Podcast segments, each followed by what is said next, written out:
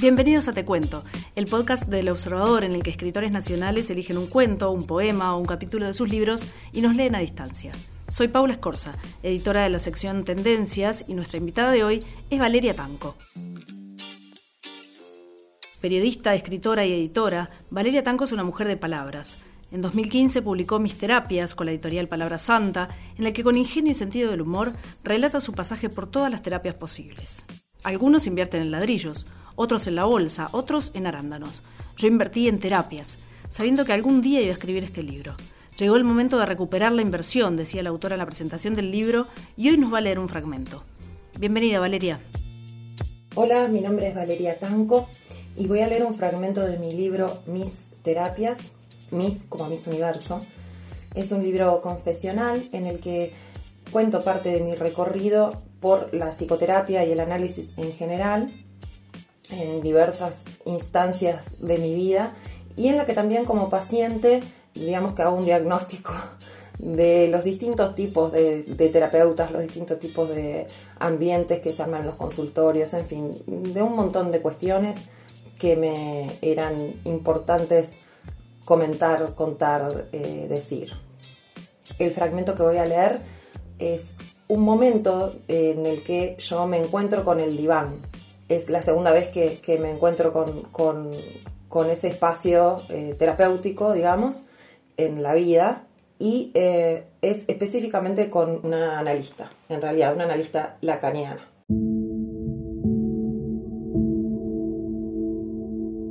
Una señora elegante. Así defino a la profesional que siempre me recibió con peinado, vestimenta y maquillaje impecables, inclusive en días de calor agobiante o frío extremo y eso que la veía dos veces por semana, la frecuencia favorita de los lacanianos. Es extraño cómo empezamos saludándonos con un apretón de manos y rápidamente pasamos a decirnos simplemente hola. Evidentemente ella me intimidaba. Ella y su aspecto, ella y sus observaciones cultivadas y precisas, que emitía con su voz serena y segura. Mientras esperaba en la puerta del edificio a que bajara a abrirme, intentaba respirar hondo y despacio y bajar la frecuencia cardíaca. Eran épocas de mucha revolución interior y mucho estrés, pero no quería que eso fuera lo primero que recibía de mí la señora elegante. Rara vez sentí que lo lograba.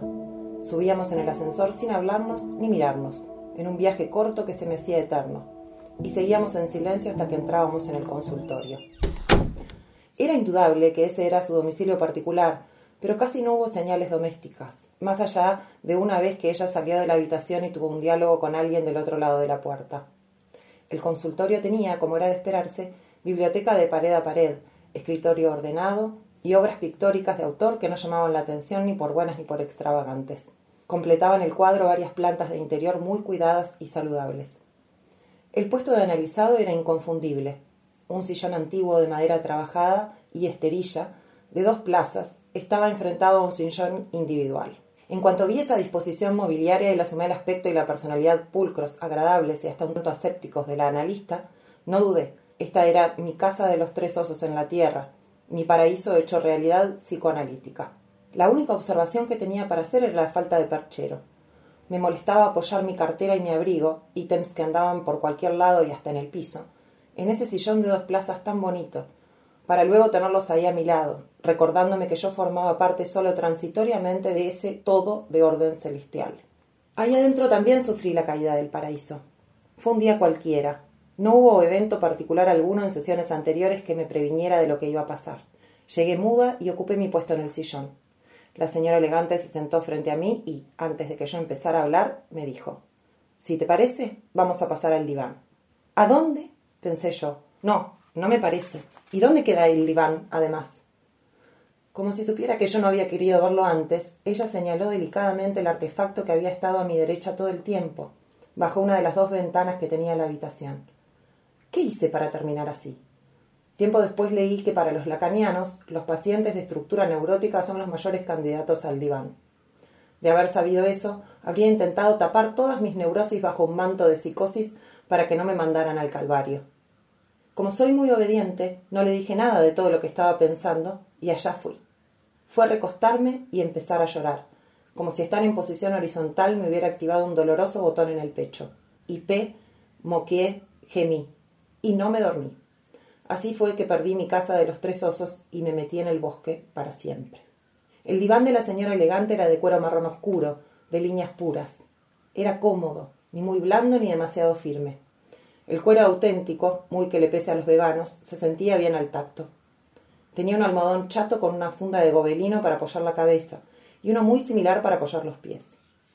El diván, que había sido un testigo invisible de mis erráticas declaraciones, ahora era el receptáculo de las mismas.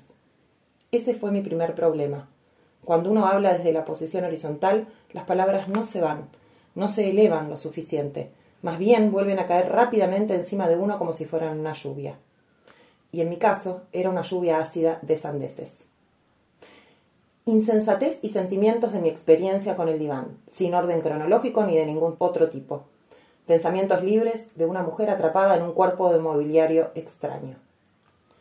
Me deprime mirar el techo. Miro por la ventana, al árbol, miro la pared de enfrente, al cuadro. Viva o muerta, la naturaleza es una porquería desde acá. Definitivamente tengo los muslos más gigantes del universo. Se explayan y prácticamente no entran en el ancho del diván, que es bastante generoso. Odio estar en posición horizontal. Podría decir esto en voz alta, pero va a parecer que tengo problemas con la intimidad sexual. ¿Tengo problemas con la intimidad sexual? No, si me alcanza con un par de copas de vino para envalentonarme. Supongo que si necesitara una botella entera, ahí sí se podría decir que tengo problemas con la intimidad sexual, aunque ahí tendría problemas de alcoholismo. Eso de no depilarme porque no tengo tiempo es patético. Me tiro el pantalón para abajo, ya está, no hay caso, se ven mis piernas peludas. ¿Qué pensará esta pobre mujer de mí? Es aceptable ir al ginecólogo sin depilarse, porque asumo que está dentro de su contingencia profesional. Pero acá no. Voy a ir a depilarme sin falta esta semana. No tengo tiempo. Hay que subirlo a la lista de pendientes. Si tengo que faltar a la próxima sesión, que así sea. La próxima vez que me tire acá va a ser sin pelos en las piernas. ¿Qué estoy haciendo? Voy a terminar rompiendo el buzo si sigo estirando las mangas así. Me agarro del borde del diván. Genial, está la costura de cuero. Excelente a locos. ¿Qué estoy haciendo? Voy a terminar rompiendo el diván. Solo a mí se me ocurre venir con el pelo mojado. Estoy empapando el almohadón. Qué lindo se lo dejo al paciente que viene después. Soy una desconsiderada. Ahora que pienso, esto es de lo más antihigiénico que hay. Tendría que ser más tipo camilla, con ese papel que se arranca después de cada paciente. Si tengo piojos, si antes que yo vino alguien bajo cuyos zapatos quedan a la altura en la que yo tengo las piernas, estos zapatos están en el horno, son una vergüenza. ¿Por qué no me compro zapatos con lo que me gustan? ¿Por qué sigo usando estos? ¿Por qué me los puse justamente hoy que tenía terapia? Salirme de la situación diván era muy difícil. Me costaba concentrarme en mis palabras o en las de la señora elegante. Las mías eran burbujas que soplaba hacia arriba y caían y me explotaban en la cara. Y las de la señora elegante llegaban desde lejos, como si me hablara desde una cápsula espacial. ¿Qué estará haciendo en este momento? Era una pregunta permanente. Tenía miedo de que estuviera mandando mensajes de texto, o comiendo un alfajor, o durmiéndose una siestita. Hay una película en la que pasa eso, no me acuerdo cuál. Creo que el analista se va en algún momento también. En la película era descacharrante. Como temor real, no causa ninguna gracia.